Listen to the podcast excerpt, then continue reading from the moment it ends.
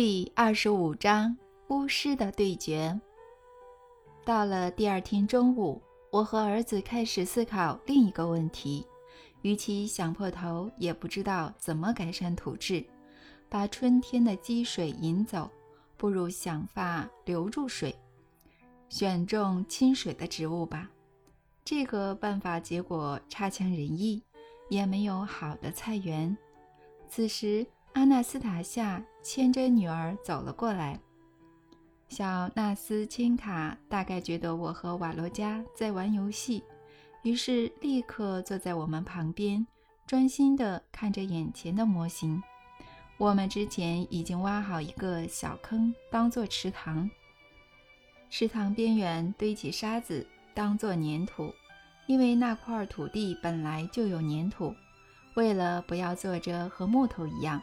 我拿起树枝挖深土地的边缘，然后把树枝丢到一旁，看着眼前的沙子模型。纳斯千卡四肢并用的爬向模型坐在边界旁，不知为何若有所思地摸着鼻子。突然，他用肥嘟嘟的小手把沙子推到边界上，做成小土丘，动作缓慢而谨慎。他推到其中一边的中间时，瓦罗加开始在另一边上堆积小土丘。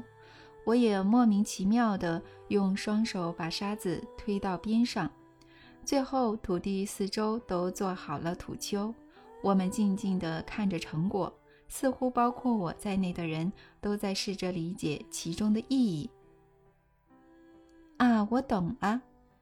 阿纳斯塔夏的声音从我背后传来。太厉害了！你们的办法真是独特。现在我想更准确地理解、推测你们的想法。嗯，我明白了。你们打算善用本来就在那块土地的沃土，沿着边界用沃土堆出近一公尺高的土丘，同时用到沃土层和沙子。真棒！你们把沃土层变厚了。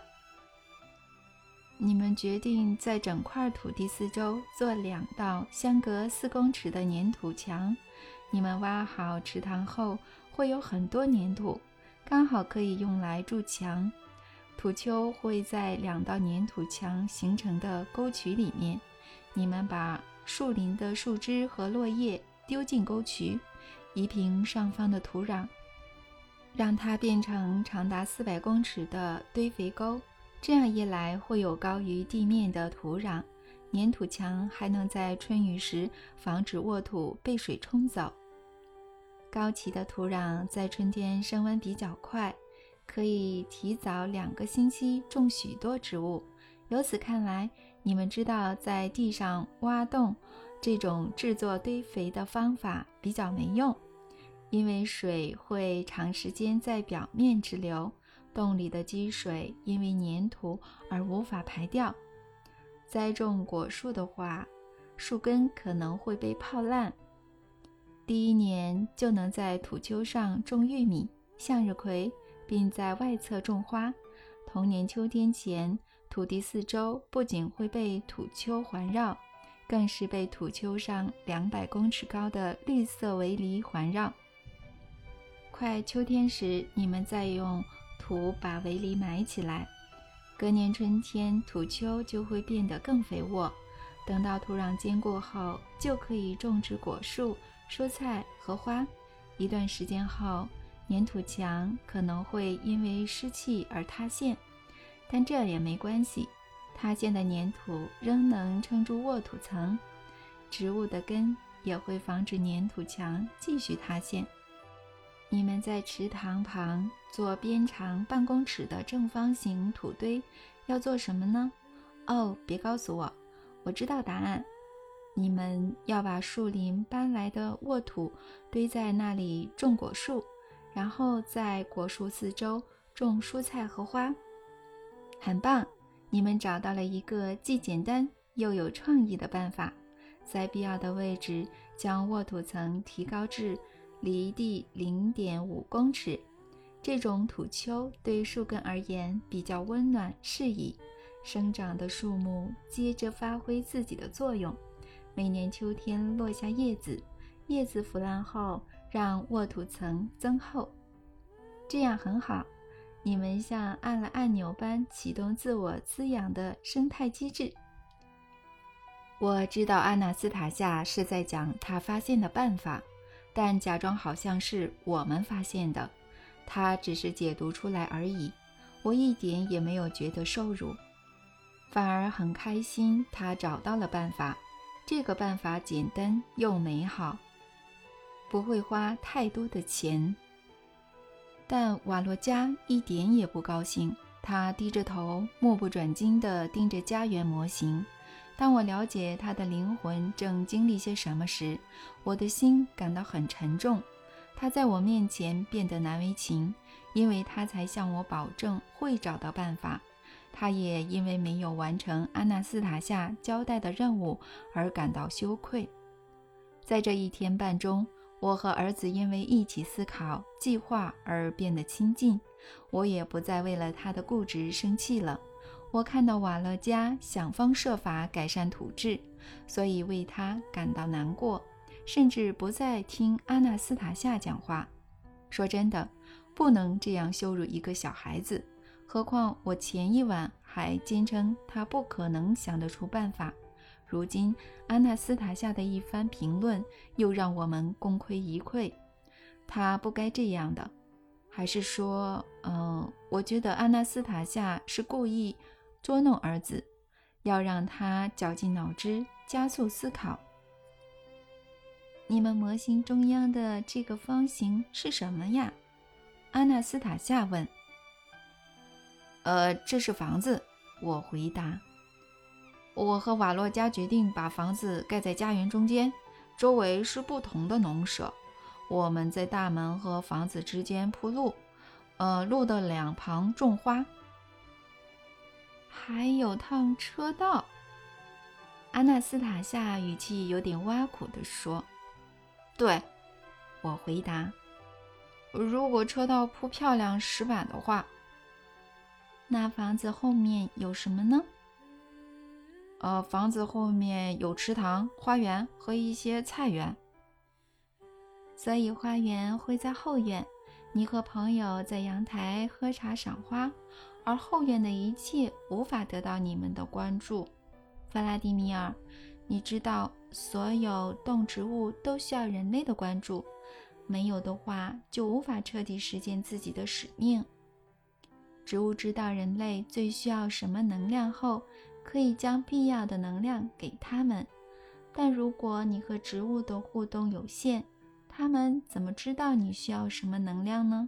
弗拉迪米尔，你知道与植物世界互动的目的是什么吗？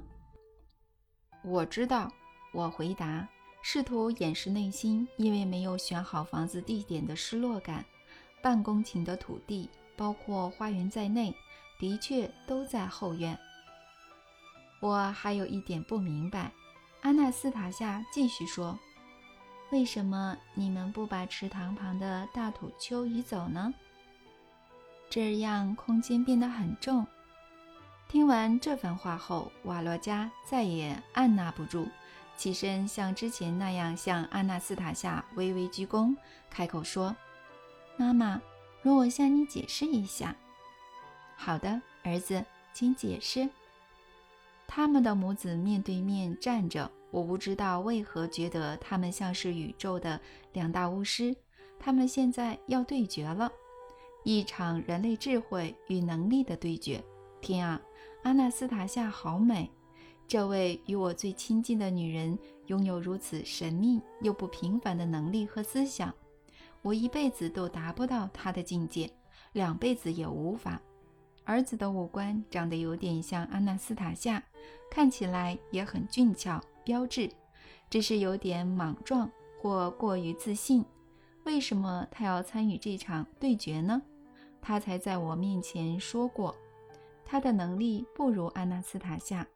或许他真的果断又信心满满，但还是莽撞了些。话虽如此，我仍全心全意支持瓦洛加。希望他在这种形势不明的比赛中胜利。比赛开始了。那不只是土丘，妈妈。瓦洛加开口。那到底是什么呢？阿纳斯塔夏面带微笑，语气有点挖苦地问：“嗯，该怎么说呢？”瓦洛加拉长语调，慢慢回答。看得出来，在为土丘找合理的解释。他突然开口：“那是澡堂，妈妈。”儿子这突如其来的荒谬解释让我不禁抖了一下，但仍不由自主地认同他说的话。是的，就是一般现代的澡堂，家园非常重要的设施。没有澡堂，要怎么洗澡、做蒸汽浴呢？我尽我所能地拖延时间，好让瓦洛加摆脱僵局，思考如何解释。他大可说这个小山是冬天用来滑雪的。他果然太莽撞了。而且房子盖好前还能先睡在澡堂。我顺着逻辑继续解释，但不知怎么接下去后便不再说话。奇怪。我觉得这座粘土丘不像澡堂啊，而且我没有看到澡堂的入口。阿纳斯塔夏说完了，儿子不该随便回答澡堂的。他输了，巫师对决结束。但瓦洛加继续说：“这只是模型，妈妈。我们是用沙子堆出粘土丘，沙子会滑下来，很难做出入口。”瓦洛加依旧缓缓回答，显然在争取时间，努力思考。忽然间，他的脸似乎亮了起来，精确而有自信地继续说：“到时用粘土盖的时候，我们会在池塘那一侧做一道小门，让人走进这座圆顶的椭圆形澡堂。椭圆形澡堂的直径两或三公尺。”高度两公尺三十公分，墙的厚度一公尺，墙内有几个排出蒸汽和热气的通道，这些通道会汇聚成一个可用塞子塞住的大通道。椭圆形澡堂内部最外围可以摆石块，中间则是点火的地方。澡堂的墙壁内侧。会变热，你可以在池塘边欣赏火。如果不想欣赏，可以把门关上。内墙温度变高，火熄灭后，人就可以进去洗澡，让暖气从四面八方把身子弄暖。粘土还会释放对人体有益且健康的热能。对，这对人体非常有益。阿纳斯塔夏现在露出深绿的表情，尤其是如果把泡草药的容器放在里面的话，宇宙中没有与这种澡堂有关的资讯，你们无从取得。这表示你们为宇宙增添了这种资讯。现在你们，我看着模型的小丘，想象这间澡堂和周围的花圃、玫瑰和漂亮的池畔。光用想的，就有一种美好的暖流流遍我的全身。我的直觉告诉我，瓦洛加想出了前所未有的设计，这让我感到特别开心。我的身体和灵魂似乎都跟着开心了起来。我又重新思考家园的整体设计，想着安纳斯塔夏是多么美好，身和心都是。看来他不是不关心这个计划。说不定他还是解决土质问题的最大功臣。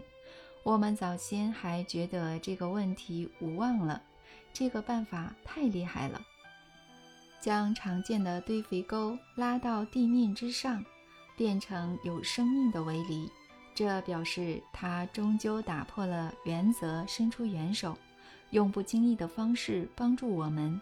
我走向阿纳斯塔夏，对他轻轻地说。这全都是你想的，你找到了办法，谢谢你，阿纳斯塔夏。是我们一起想的，弗拉迪米尔。阿纳斯塔夏同样对我轻轻地说：“你说的那三百个家庭，或许才是最大的功臣。但我们现在思考的时候，他们又不在这里。他们也许不在这里，但他们在自己的土地上，也在思考怎样做比较好。你想想看，弗拉迪米尔，要是没有他们的话，你会引起全家骚动吗？你会愿意绞尽脑汁、激动的要我想办法吗？如果没有他们，或许你根本不会去想这个问题。这三百个家庭，也许才是这项计划的主要推手。也是，我同意，是我们大家一起的创造。谢谢你让我们一起创造，阿纳斯塔夏。我接着说，也谢谢你给我的永恒。我去过你藏空酒瓶的地方了。阿纳斯塔夏微微低头回答：“还有树枝，啊，还有树枝。”我认同并笑了出来。阿纳斯塔夏开心地发出洪亮的笑声，小纳斯千卡更在模型附近跳来跳去，一边手舞足蹈，一边笑着。只有瓦洛加无视我们，依旧若有所思地专心看着模型。我忽然为儿子感到极为难过。他虽然想出了了不起的澡堂。但还是觉得自己没有完成安纳斯塔夏交代的任务。他可能也对我觉得难为情，毕竟他不听我的话，坚持没有安纳斯塔夏也能想出办法。他真的尽力了，但是，呃，我想给他支持，为他打气，但该怎么做呢？我不知道。瓦罗加专心地看着模型，似乎在想其他的办法。他不知道我们已经把最大的问题解决了。晚上睡觉前，我问阿纳斯塔夏：“瓦罗加和纳斯千卡都睡在哪里呢？”“在不同的地方睡。”阿纳斯塔夏回答。“纳斯千卡有时会跟我睡，为什么这么问呢，弗拉迪米尔？”“哦，没事，只是想跟瓦罗加聊一聊。”那就呼唤他吧。啊，怎么呼唤？用叫的吗？直接呼唤他，他听得见。我呼唤完后一会儿，就看到儿子朝我的方向走来，依旧看起来非常专注的样子。他靠近我时，我问他：“瓦洛加，你什么时候想到粘土丘是澡堂的呢？为什么没有早点告诉我呢？”妈妈开始批评我们的计划和粘土堆时，我才决定要说的。我把它称为澡堂，是因为爸爸你跟我说过，我们得先盖厕所和澡堂。这座小丘大到不像厕所，所以我决定把它称为澡堂。但你有说到澡堂的结构和好处，你临时想的吗？还是说？你和妈妈一样可以运用宇宙的资讯呢，爸爸。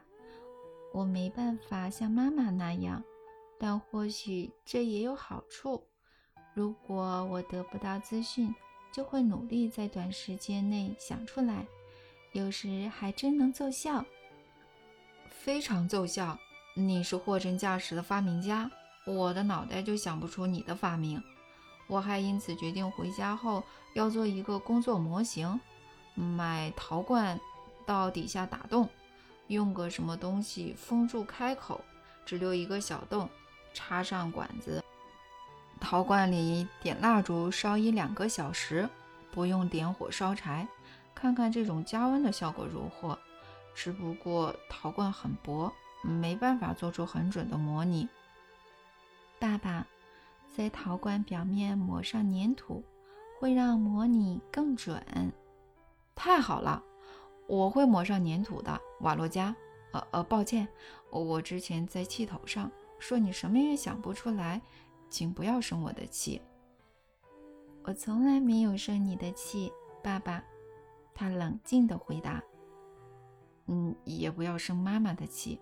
你一定知道，他假装是我们想到要在土地周围做土丘的，实际上是他和纳斯千卡在给我们提示。是的，爸爸，我都明白。嗯，但是谁想的并不重要，重要的是土壤的问题解决了。阿纳斯塔夏做得很好，对吧，瓦罗加？妈妈挑战我们与他对决，爸爸。啊，对决？挑战我们？你们两个面对面站着时，我真的有这种感觉。这是游戏吗，瓦罗加？是为了发展心智吗？可以说是游戏，但更准确来说是对决。这种对决不公平。阿纳斯塔夏拥有和宇宙一样大的资讯量，我们又没有这种能耐，这要怎么对决呢？瓦洛加听到我的论点，冷静且自信地回答：“我接受了挑战，爸爸。”呃，你没必要接受，你一定会输，百分之百会输的。输了你会垂头丧气，就像今天这样。我看到你在阿纳斯塔夏讲到土丘中央的房子和后院时，一脸沮丧地低头坐着。要是你输的话，一定会更沮丧的。我不能输，爸爸。如果我输的话，妈妈会难过的。妈妈应该要暗中让你，她之后才不会难过。妈妈不能让我。哎。瓦洛加，瓦洛加，你有时真的有点鲁莽，好吧？事情过了就算了，去睡觉吧，瓦洛加。我我也去睡了，我要想想该把房子盖在哪里比较好。哎，或许会有别的办法。好，爸爸，你需要好好睡一睡，希望你睡得安稳，爸爸。我和儿子分开后，没办法马上躺下入睡。于是对阿纳斯塔夏说：“别等我了，你先一个人睡吧，阿纳斯塔夏。我需要想一些事情。”我在西伯利亚白夜的光线下徘徊在洞穴入口，思考如何帮助瓦洛加。我时不时看着睡着的阿纳斯塔夏，看他卷曲侧躺的身子，他将手心放在头下，睡觉时脸上依旧挂着微笑。这个温柔的美女笑得像小孩似的，但她前一天才毫不留情地批评我们的计划。她还说模型里的房子位置不对，指出一半的土地都在后院。她说的当然没错，我必须回想景观设计杂志中的房子都盖在哪里。瓦洛加肯定没办法解决建筑物位置的问题，因为他。无从得知相关的讯息，我要好好思考一番，不然他会对自己的能力完全失去信心。我很想帮儿子忙，甚至觉得，除非我想到有用的办法，否则我会睡不着。我在郊外的土地看过各种小屋，所以我有责任找到正确的办法。但我怎么也想不到，因为在我看过的大部分房子中，窗户都是对着车道的。午夜过了许久，我依然在洞穴外徘徊，寻找房子和农舍的合适位置。忽然间，我灵光一闪，如蹦出火花般想到了，而且我很喜欢。我明天就要告诉他，我要告诉他。我开始想象自己明天会怎么回应安纳斯塔夏。对后院的疑问，我要开门见山地说：“阿纳斯塔夏，你昨天说到房子的位置，说到什么后院的？”他会回答：“对我说过，我说你们有一半的土地都在后院。”不对，阿纳斯塔夏，不完全是这样的。你没有看到模型里有个小凹槽，那是环绕整栋房子的阳台。热的时候。我和朋友坐在阴影的那一侧，也就是背对门口那一侧的墙。我们坐在那里欣赏花园和花圃，这样就不会有所谓的后院，因为露天阳台是环绕房子四周的。对，是真的，我没有注意到。安娜斯塔夏会说：“我觉得自己想到了一个好点子，于是静静躺在散发香味的床上，不想吵醒身旁熟睡的美女。我晚上梦到一个有关澡堂的怪梦，梦中我走进澡堂，关上门后，澡堂竟然离开地面，飞向天空，而且速度越来越快。”第二十六章火鸟。我睡到十一点左右，会睡这么久，大概是连续两天不停动脑的缘故。我一起床又去找儿子聊澡堂的事，我要告诉他，那不是普通的澡堂，而是功能多元的设施，可以当做室外火炉，适合和朋友或家人坐在旁边，还能在里面。晾干衣服、制作干香菇等等，或烤面包和准备美味的料理，当然还能在里面用特别的热气温暖身体，达到疗效。我边想边走到湖畔的家园模型，走出灌木丛时，却看到这番景象：一匹疲惫的母狼躺在家园模型旁，脚上沾了粘土。两公尺外还有一头母熊在一个小洞里原地踏步，脚和粘土。瓦洛加跪在地上，用双手手掌抹平他在池塘旁用粘土做成的，呃，做成的，呃，不对，眼前的东西不能叫做澡堂。我吃惊的甚至忘了自己害怕母熊和母狼，径直走了过去。瓦洛加做的东西主体很像某种奇特鸟类的头和身体，底部有个小开孔，通往内部的入口。这个看似奇特鸟类的主体往两旁伸出翅膀，将整个空间揽入怀中。一边的翅膀底下坐着一男一女，看起来像我和安娜斯塔夏。中间还有一个小女孩在玩耍。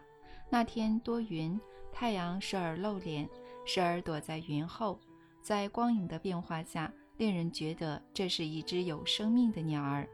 只要人一进去，就能展翅高飞。这真是个幻觉！我从早上就一直在想你们的澡堂。我听见阿纳斯塔夏的声音，她正牵着小纳斯千卡走向湖畔。我觉得这有很不一样的地方，我想弄明白。呃，我甚至……阿纳斯塔夏尚未说完，便看到儿子做的东西。他和纳斯千卡一起走近，并坐在模型旁，抱着小女儿好一会儿不说话，看着眼前美得不可思议的雕塑。他接着开口，听起来像是自言自语：“土、火、水。”以太辐射，人，全都在这一只鸟里。嗯，这是一只不凡的鸟，这是看似一只老鹰的鸟在教儿子飞翔。呃，这个设施的用途很多，我向安娜斯塔夏说明，她的兴奋反应让我很欣慰。呃，不只能和朋友在里面温暖身体，还能烤面包、做菜。制作干香菇等等。对，但最好不要和朋友一起，只和亲人一起，更要常常自己一个人。为什么呢？弗拉迪米尔，这个设施可能比实木更有效果。你可以在里边冥想。我们俩在讲话时，纳斯千卡走到模型旁，用手指专心地抠了起来。你看，阿纳斯塔夏，我们的女儿纳斯千卡是不是想破坏模型呢？嗯，我觉得他想让我们知道，圆顶必须挖四个小的圆形开口，装上窗户，分别朝四个方向，这样白天就会有光照进来，晚上则可以从里面看到星星。啊，我也打算在中心做个圆窗。瓦洛加补充。纳斯千卡似乎知道大家懂他的意思，于是不再用手指在粘土上戳洞。他缓缓地走向树林，看起来在想什么的样子。阿纳斯塔夏，我对他轻喊，自己也不知道为什么。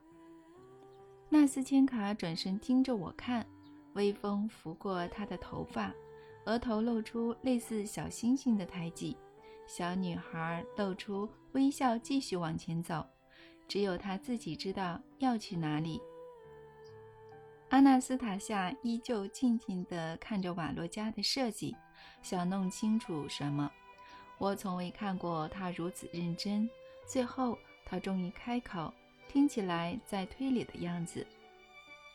嗯，五个明亮的圆圈，随着日月的运行移动，在椭圆形或圆形澡堂内的墙壁和地板之间移动。这非常重要。这些圆圈会把光带给人。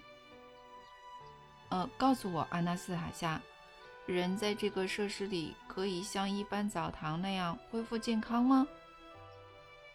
这比任何澡堂，甚至比所有澡堂加起来还要有效。粘土加热后会释放对人非常有益的辐射，血液会在血管中更快速地流动，内脏会变温暖且受到净化。哦，不过具体来说，哪些疾病可以在这个设施里治疗好呢？人的体质可以改善，更容易对抗任何疾病，但也可以把能量集中在特定的器官上。那以肾脏为例好了，嗯，这要怎么治疗呢？怎么集中能量呢？把干净的沙子倒进木桶后，滚到椭圆形澡堂的中心。沙子加热后进去木桶，只有头露在外面。在这之前，要先吃点西瓜。沙子可以有效吸收毛孔排出来的汗。但人在一般的澡堂也会流汗呀，何必要买金刷子呢？弗拉迪米尔，在一般的澡堂，比方说背部、胸部或肩膀，好了。上半身毛孔排出来的汗会往哪里流呢？嗯，还能往哪里呀？往下流啊！这就对了，汗往下流过其他毛孔，因此阻碍这些毛孔排汗。相反的，加热的干沙可以有效地吸收湿气，汗水会直接流进沙子，不会流遍全身。做沙浴时最好喝点有疗效的药草茶。那要怎么治疗肝脏呢？言下之意，你的肝也不好吗，弗拉迪米尔？嗯，大家的肝都不好。凌晨三点进去这个设施可以有效治疗肝脏。啊？为什么是三点呢？那时所有器官。都会帮忙清理肝脏堆积的脏东西。除此之外，用手掌贴着肝脏的位置，带着谢意的想它，心里对它说谢谢，它就会受到激励，开始自我复原。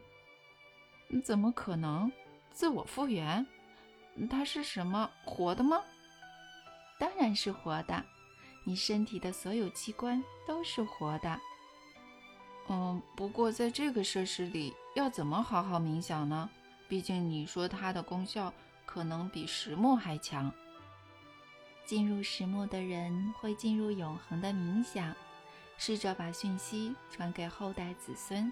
石墨可以帮助他们做到这一点，但这个特殊的设施更有效，不仅有助于传达讯息，在特定的条件下还能接收来自宇宙的讯息。将讯息传给里面的人，同时把深层无用的讯息隐藏起来。阿纳斯塔夏忽然不说话，看着儿子问他：“你还想在家园的计划里添加其他东西吗，瓦洛加？”“想，妈妈。不过我想先一个人思考一下。好，我们不打扰你了。他牵起纳斯千卡的手，准备离开，但瓦洛加说：“呃，让纳斯千卡留下来吧。”纳斯千卡听到哥哥的请求后，立刻抽离安娜斯塔夏的手，走向模型。只有我和安娜斯塔夏离开。第二十七章：不要骤下定论。隔天早上，我和阿纳斯塔夏决定去他爷爷的林间空地。我很久以前就一直要他带我去爷爷的林间空地。我也想跟他聊一聊。根据阿纳斯塔夏的说法，走去那里至少要三小时。花一整天也是有可能的，但我们最后花了两天。在泰加林前往爷爷林间空地的路上，我和阿纳斯塔夏依旧在聊家园。我跟你说，阿纳斯塔夏，很多建造祖传家园的人觉得在家园不该用电或任何科技，有些人觉得要用。你怎么看，弗拉迪米尔？我觉得建设初期难免需要科技，甚至是专业的建筑工人。你说的或许对，弗拉迪米尔，可以让人类累积数百年的科技发挥正面的作用，是对立的两端结合。但我觉得要好好思考怎样安排生活，未来才能渐渐舍弃这些科技。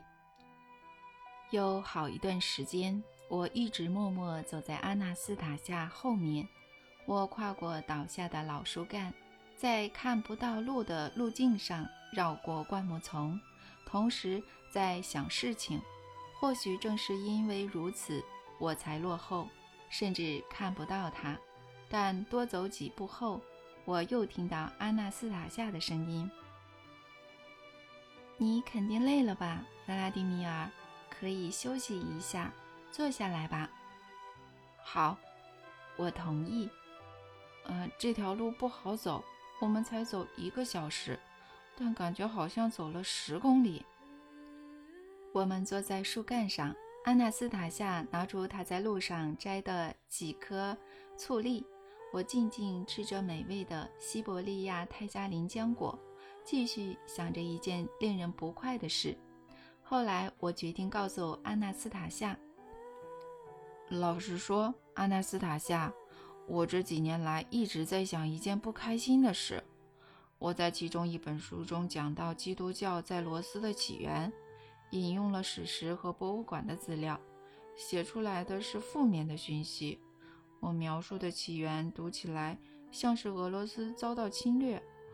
我以为我用了正确的事实和结论，这却让我开心不起来。这几年饱受怀疑折磨，为什么不开心，弗拉迪米尔？有教会的代表说你坏话吗？不是，这我习惯了，是我一直搞不明白的事。是什么，弗拉迪米尔？我以负面的角度描述罗斯受洗，结果发现这不是针对特定的人，而是批判到所有人。我后来了解到，无论如何都不能这样。你怎么得出这个结论的，弗拉迪米尔？我童年在库兹尼奇村和爷爷奶奶住在一起，那是我人生中最美好的岁月。我清楚记得那里的生活点滴，还记得在小小的乌克兰茅草屋里，角落的桌上摆了几张东正教圣像画，奶奶会用花布装饰。点起小灯，我也记得妈妈就算双脚不舒服也会上教会。我时常想起我的属灵父亲，谢尔盖圣三一修道院的院长菲奥多利神父。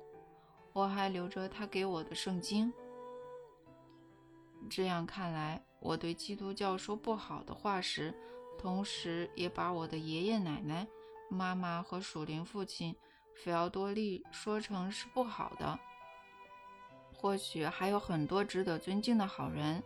我一发现这件事，就在第一时间上电视，在第一频道向教会道歉，这却没有让我好过一些。你觉得我还能做什么，才不会对那些我亲近的人，或许还有我自己感到愧疚呢？我觉得你要好好想一想，换出正面的意象，盖过负面的意象。说的当然比做的容易。我是好几年了，但一直不太成功。告诉我，你对宗教有什么看法？你有特定偏好什么宗教，或否认、排斥什么不好的宗教吗？弗拉迪米尔，我不明白你说的“否认”是什么意思，但我要试着让你看看你的家族链。拿着这根树枝，把它当做一把刀。斩断你要否认的部分。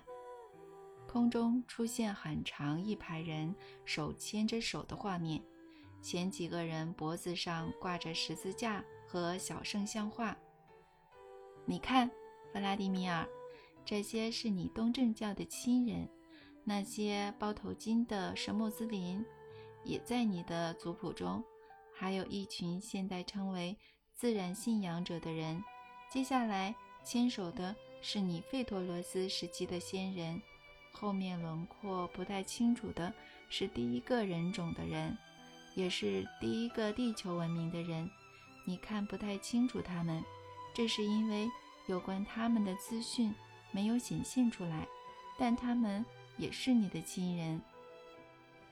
这个家族链的第一个人是神创造出来的，他现在依然握着神的手。他所有后代的内在都保留了神一小部分。总有一天，你的家族会有人知道所有事情，感觉到所有人。他会牵起手与神产生连接，而这个人可能是你，也可能是你的曾孙女。最后会形成一个圆，这个圆从阿尔法到欧米伽，再回到阿尔法。你现在想想看，告诉我，你想把哪一群人移出你的家族链呢？呃，我要好好想想。嗯，等等，阿纳斯塔夏，如果我移除某一群人，家族链就会断掉吧？当然会断。嗯，如果断掉，切断它的人会永远无法理解神，不能。牵手和它产生连接，所以也无法形成一个圆。我也这么认为。这是什么意思？难道人要接受所有宗教吗？要接受什么宗教是每个人自己的选择，但我认为我们不该否认人类一路走来的任何历程。也许过去发生的一切。对于今天人类的意识是必须的，要接受你觉得好的事物，你认为是负面的事物，只要知道就好，以免重蹈覆辙。但不需要否认。但如果不知道呢？那还会重蹈覆辙吗？会的，到时会有貌似带来新气象的先知出现，忘记过去的人很兴奋地迎接他。殊不知这样做，他们不会创造什么新的。但说实在的，要对创世以来的所有人类历史了若指掌，根本不可能。况且近代的历史都被为了权力的历史学家扭曲了。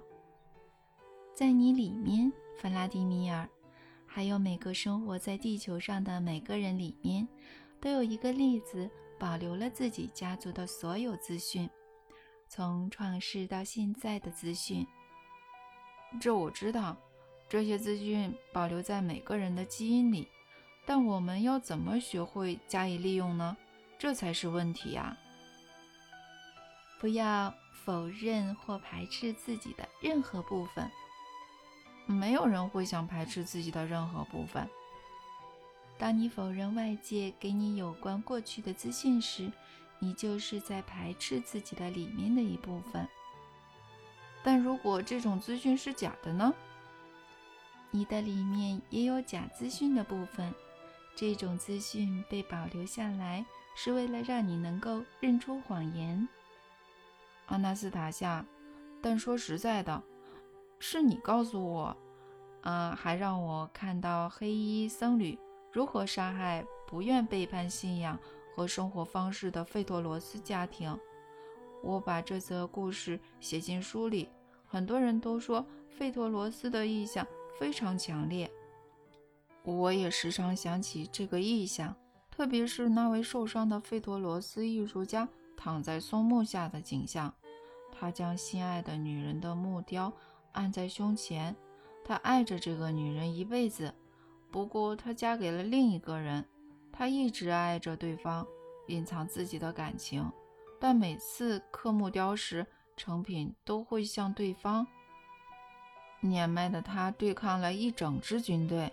引开他们，不让他们靠近自己心爱的女人的家。他还受伤了。我在书里写下你说的话。这位费托罗斯人躺在草地上，没有哀嚎，鲜血从他的胸口流出。松树无法哭泣。你还记得吗？记得，弗拉迪米尔。我还记得这个令人动容的场景。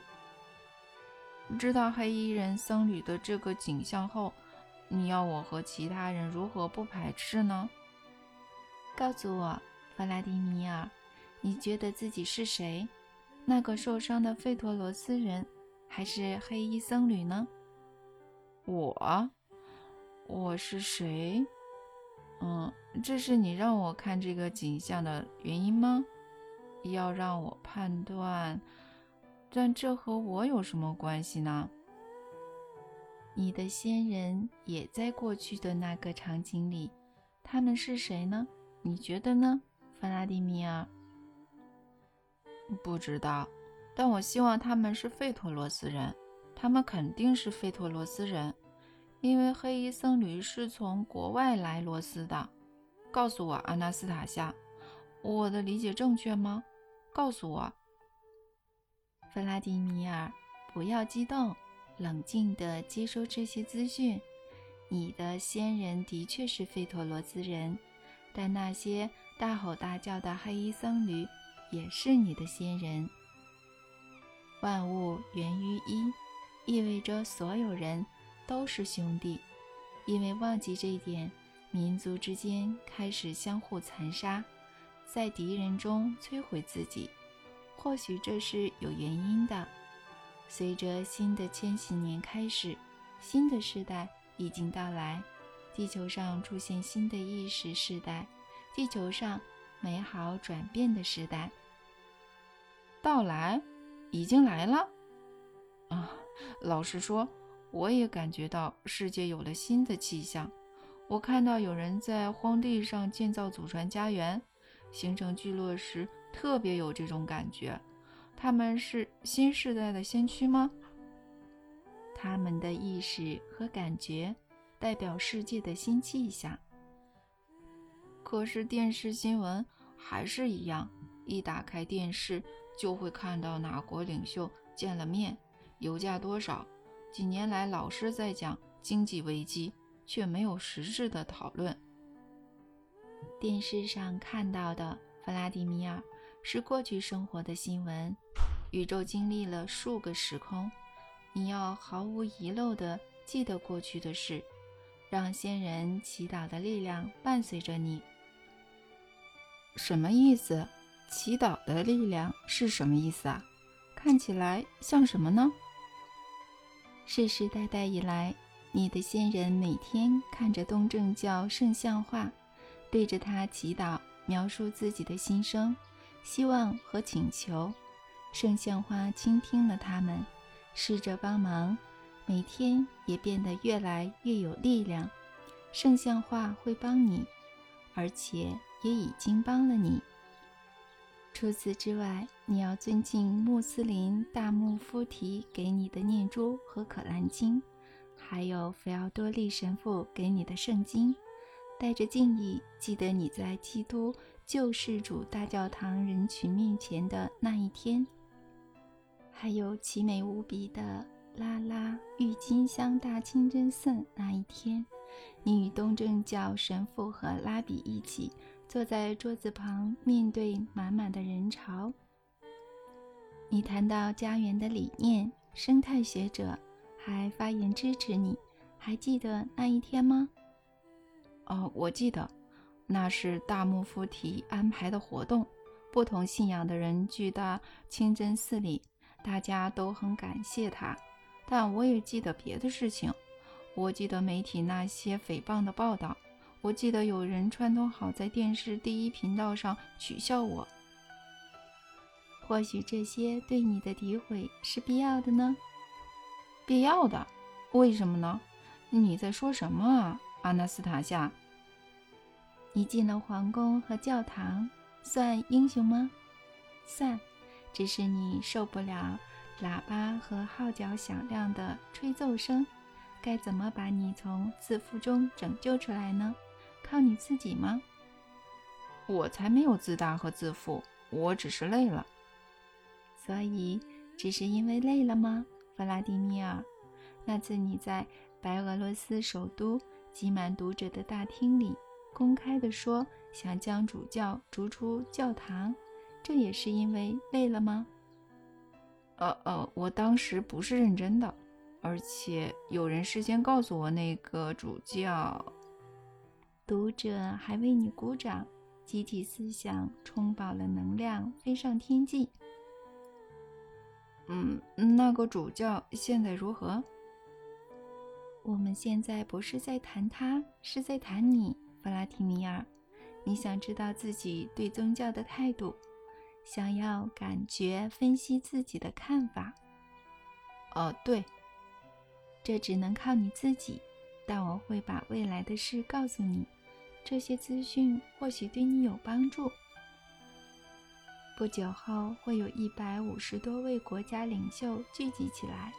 与科学家携手解决一个问题：如何减少人类活动产生的有害气体排入大气，以免造成地球浩劫。